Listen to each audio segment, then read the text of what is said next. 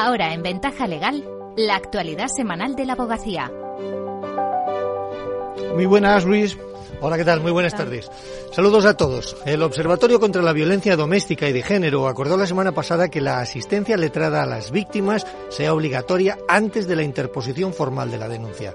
Se trata de una propuesta de la abogacía y fue incluida en la lista de medidas aprobadas en el Observatorio en una reunión convocada para estudiar cómo mejorar la protección a las víctimas tras el aumento de casos registrado desde el pasado mes de diciembre.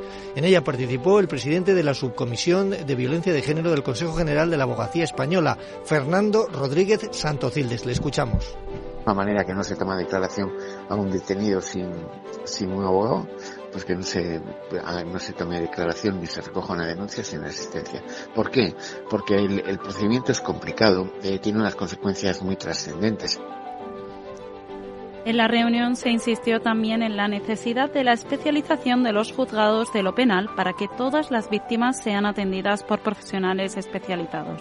Además, se acordó impulsar el uso de los dispositivos electrónicos y la creación de unidades de valoración forense integral, así como la puesta en marcha de un protocolo de valoración forense urgente del riesgo en todos los partidos judiciales. Y se destacó también la importancia de perfeccionar el sistema de valoración del riesgo de los casos de agresores persistentes y los representantes del Ministerio del Interior señalaron que se está estudiando la fórmula para avisar a la pareja en casos de agresores persistentes, sin que ello suponga una vulneración alguna de las leyes de protección de datos, algo que la abogacía cree que hay que hacer con cautela. Una sentencia abre la puerta a anular las condiciones abusivas impuestas por los arrendadores. Esta sentencia sobre un contrato de alquiler del juzgado de primera instancia de Granollers ha considerado que hay hasta nueve cláusulas que contravenían la normativa legal vigente y condena al fondo de inversión Azora a suprimir esas cláusulas.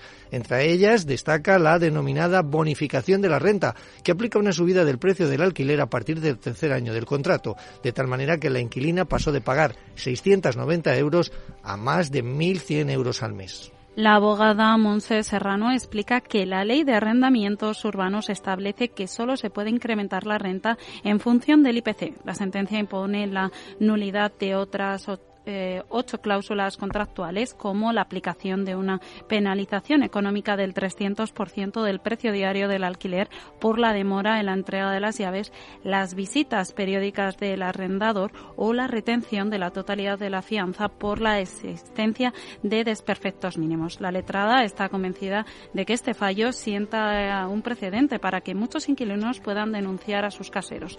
De hecho, está ya llevando más procesos judiciales similares, pero pide una mayor regulación. Monse Serrano. Contra más blindado y mejor regulado esté el mercado del alquiler, pues menos prácticas de este tipo podrán proliferar. Eh, una ley que, que también determine una contención de los precios de los alquileres para evitar mm, situaciones que revelan una clarísima desproporción entre los ingresos de las personas, los salarios, las pensiones y, los precios de los alquileres que, llevan otra solución que hace que sean inasumibles. Vamos ya con otras noticias breves. El Consejo General de la Abogacía Española ha emitido un comunicado sobre la situación de las mujeres en Afganistán e Irán.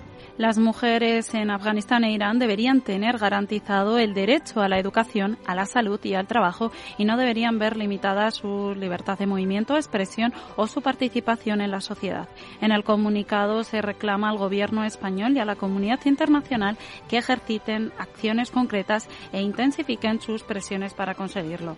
El uso del registro de impagados judiciales, respaldado por la jurisprudencia del Tribunal Supremo sobre ficheros de morosos. Los abogados españoles podrán así dar cumplimiento de forma gratuita a las tres obligaciones legales exigidas por el régimen legal establecido por la LOPD 3-2018 respecto a los ficheros de morosos. Requerir de pago al deudor de forma receptiva, advertirle la inclusión en el fichero RIC y notificarle la inclusión de sus datos concediéndole el plazo legal para el ejercicio de derechos.